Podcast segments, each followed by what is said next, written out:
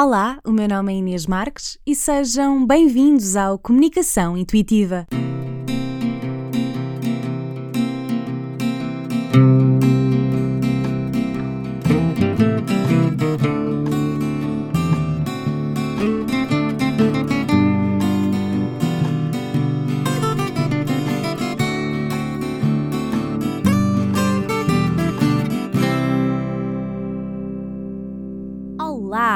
Hoje falamos sobre rituais de preparação para que possas mostrar a tua melhor versão de comunicador na tua próxima apresentação. Vou falar-vos aqui sobre os meus próprios rituais, mas quero já deixar aqui um disclaimer. Atenção, que eu vou partilhar com vocês algumas das coisas que eu faço. Encarem-nas como ideias, como pontos de partida, como inspiração, porque eu vou reiterar aqui eu não acredito em fórmulas mágicas. Tu vais ter que encontrar a tua própria forma de te preparares, de te focares para aquilo que vai acontecer, para aquilo que vais fazer, para a tua apresentação. Vou deixar-vos aqui ideias e sugestões e vou deixar-vos a minha própria experiência. Perguntam-me vocês, oh Inês, mas porquê que estes rituais de preparação são importantes? Em primeiro lugar, porque te permitem ter a melhor performance possível naquele momento. Tu fizeste a tua parte, preparaste-te, percorreste um conjunto de passos que te permitiram estar ali a dar o teu melhor. Nada se faz sem preparação e uma apresentação, menos ainda. Treino, preparação é imprescindível. Em segundo lugar, são ótimos para gerir a ansiedade o stress, o medo antes de uma apresentação. Este ponto aqui é muito, muito importante. Eu morro de medo antes de qualquer apresentação. Eu tenho medo, ansiedade, pá, eu fico. E não, não há uma fórmula mágica para conseguirmos deixar de estar ansiosos antes de uma apresentação. Ainda para mais, porque uma apresentação é de facto um momento que nos deixa completamente fora da nossa zona de conforto, expostos a outras pessoas. Bem, há ali um conjunto de coisas que nos deixam muito, muito ansiosos. E porque é que os rituais de preparação são também muito úteis? Porque nos ajudam a gerir essa ansiedade para que ela não tome conta da nossa apresentação e se torne na estrela da nossa apresentação, a ansiedade não vai sair de lá. Nós é que vamos ter que sabê-la gerir para que ela não se apodere de nós no momento de nós brilharmos.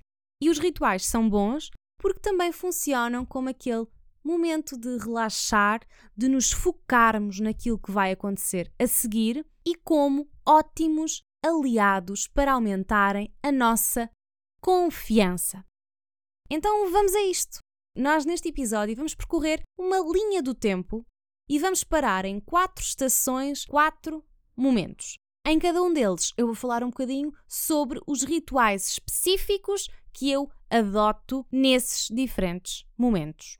Vamos então para o primeiro momento, para a primeira paragem na linha do tempo, que na verdade lhe vou chamar de a todo o tempo. E que tipo de rituais são estes? Estes são rituais que nós temos que tornar parte da nossa prática corrente. Não são algo que eu vou fazer apenas e só se tiver uma apresentação marcada para dali a um mês. Não. São pequenas coisinhas que nós podemos fazer, que vamos fazendo ao longo do tempo, porque são ótimas ferramentas para nos ajudar assim que surgir um momento em que nós precisamos de apresentar qualquer coisa, de falar, somos chamados a intervir, a pronunciarmos, etc., a influenciar, a vender, tudo aquilo que já falámos noutros episódios. E eu estou a falar de quê? De que tipo de coisas que podemos fazer? Ler.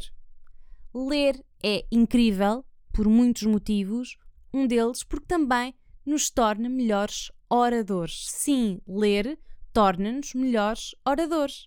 E de preferência, reservem uma página ou um parágrafo para lerem em voz alta. Ler em voz alta é fundamental porque nós precisamos de nos ouvir, precisamos de ouvir a nossa voz, de ouvir como é que nós soamos, para termos uma noção real do que é que temos que melhorar. Se há ali um problema de fluidez, consigo perceber quais é que são as muletas que eu uso mais. Opá, estou aqui a parar muito, a fazer muito. A. É fundamental ouvirmos-nos. Por isso, ler, ler em voz alta e depois, quando tiveres a oportunidade, ouve áudios, vê-te em vídeos para que possas ser o teu próprio examinador. E isto também é importante porque quando tiveres em vista uma apresentação, já não vais ter que estar preocupadinho ali a perceber este tipo de coisas. São coisas que tu já sabes e que já estás a trabalhar e que te ajudam a teres mais confiança quando o momento surgir. Outro dos rituais que eu também tenho e que gosto muito de fazer é assistir a TED Talks. Porquê? Independentemente do tema, a, escolha é diversificadíssima, tem lá temas para todos os gostos, ou são aqueles que mais gostarem, mas o que é importante aqui, sobretudo, é aprenderem com as pessoas que já treinaram muito para fazer aquilo. E atenção que há pessoas que achavam que eram péssimos comunicadores, que não sabiam. Treino, com treino tudo se fez e tem ali exemplos inspiradores de incríveis oradores. E isto também é engraçado porque, de certa forma, vos vai permitir chegar ao vosso estilo. Porque eu às vezes estou a observar alguns oradores e digo, opá, isto não tem nada a ver comigo. E depois vejo o outro, ah, que interessante. O poder da observação, de nós vermos no outro, de aprendermos através da observação, que é no fundo aquilo que nós fazemos quando somos bebés, não é? Nós imitamos. Nós temos de ir regando, temos de ir tratando da manutenção a todo o tempo das nossas skills de apresentação. Por isso, adotem pelo menos algumas destas dicas para vos ajudar. Avançamos na linha do tempo, avançamos para o segundo, que se situa ali mais ou menos, isto não é de toda a régua esquadro, a cerca de uma semana antes da vossa apresentação. Mais coisa, menos coisa, pode ser um bocadinho mais, um bocadinho menos. O que é que vamos fazer aqui? uma simulação. Ou seja, eu vou apresentar como se eu estivesse já lá na hora H, uma semana depois. Eu vou criar um ambiente que me permita sentir que estou ali naquele lugar, que estou perante o meu público, estou prestes a começar e vou apresentar, visualizando, tornando o momento em que eu estou a apresentar perante o meu público, pronta para entrar em ação. É muito importante mesmo simular, visualizar, sentimos que estamos já naquele sítio, já com aquelas pessoas à nossa frente, já com o PowerPoint em apresentação. Se não tiver PowerPoint, já eu ali no meio da sala, no meio da reunião, no meio da videochamada, onde for que vocês estejam, simulem o mais fielmente possível a vossa apresentação. Isto é fundamental. A simulação, a visualização são uma pegada que fica registada no nosso cérebro e que é muito útil. Quando chegar a hora H, quando chegar o momento de realmente apresentarem, o vosso cérebro já vai ter lá a marquinha daquele momento em que vocês recriaram o cenário que estão naquele momento a viver ao vivo. Isto ajuda imenso para que não fiquem de fora ideias importantes e, por outro lado, porque ajuda a diminuir os nossos níveis de ansiedade porque de certa forma o nosso cérebro já está familiarizado com o que está a acontecer agora ao vivo. Claro que nunca é a mesma coisa, é uma ajuda. Por outro lado, permite-nos associar emoções positivas àquele momento. No momento em que eu visualizo e simulo a minha apresentação, eu estou a pensar na reação das pessoas, eu estou positiva e quando chegar aquele momento, eu vou estar com uma energia mais poderosa, mais focada, mais direcionada, porque já criei aquele momento antes. Outro dos pontos incríveis da simulação é que me permitem detectar as partes que eu preciso de trabalhar com maior detalhe, ou porque a ideia não liga tão bem, ou porque me engasguei, ou porque fiz, uh, pá, esta parte aqui tá, não está não tá ainda no ponto. Na simulação eu vou perceber tudo isso porque eu vou estar a apresentar de forma realista, seguindo aquilo que eu já tinha previamente preparado e eu vou perceber o que é que funciona ou não.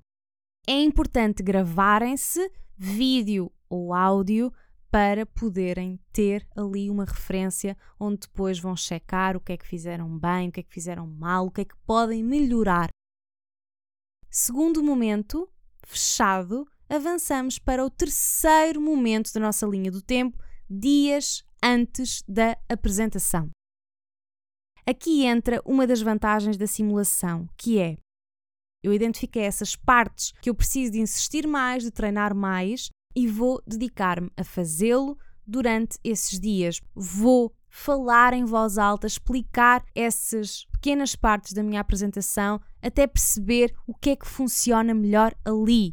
Vocês agora dizem-me, oh Inês, opá, temos que simular, temos que ler, temos que não sei o quê, opá, não há tempo para tudo.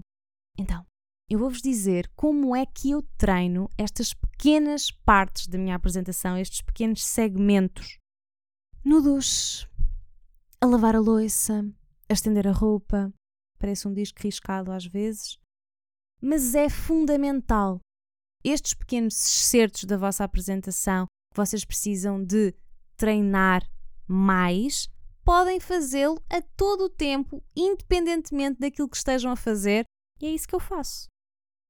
Isto feito, recuem ao segundo momento e simulem novamente quantas vezes considerem necessárias até terem uma versão que sintam uau. Portanto, simulem, repitam os pequenos excertos e aqui está a importância de preparar com tempo. Pois é, é que nós tendo tempo podemos sempre melhorar-nos podemos sempre identificar aquilo que pode ficar ainda melhor e há tempo para treinar, para refazer, para simular outra vez. Fechados os três primeiros momentos, avançamos para o quarto momento na nossa linha do tempo. O dia da apresentação, a hora H, os momentos antes. E aqui eu tenho um ritual, sempre que tenho uma apresentação, vocês vão adaptar consoante aquilo que vos faça sentido e também aquilo que vão experimentando ao longo do tempo. Primeira coisa que eu faço. Isto vai ser chocante, não sei se estão preparados. Então, vou lavar os dentes. Pá, não se riam. Ou então riam-se tudo agora, vou dar aqui um segundo. Lavar os dentes é o primeiro passo do meu ritual. Bem, vocês podem dizer, Inês, pronto, vá, estávamos à espera de outro tipo de coisas. Mas é que lavar os dentes é muito, muito, muito importante para a nossa dicção. Que eu não sei se vocês já repararam no quão pior fica a vossa dicção depois de comerem laticínios, chocolate.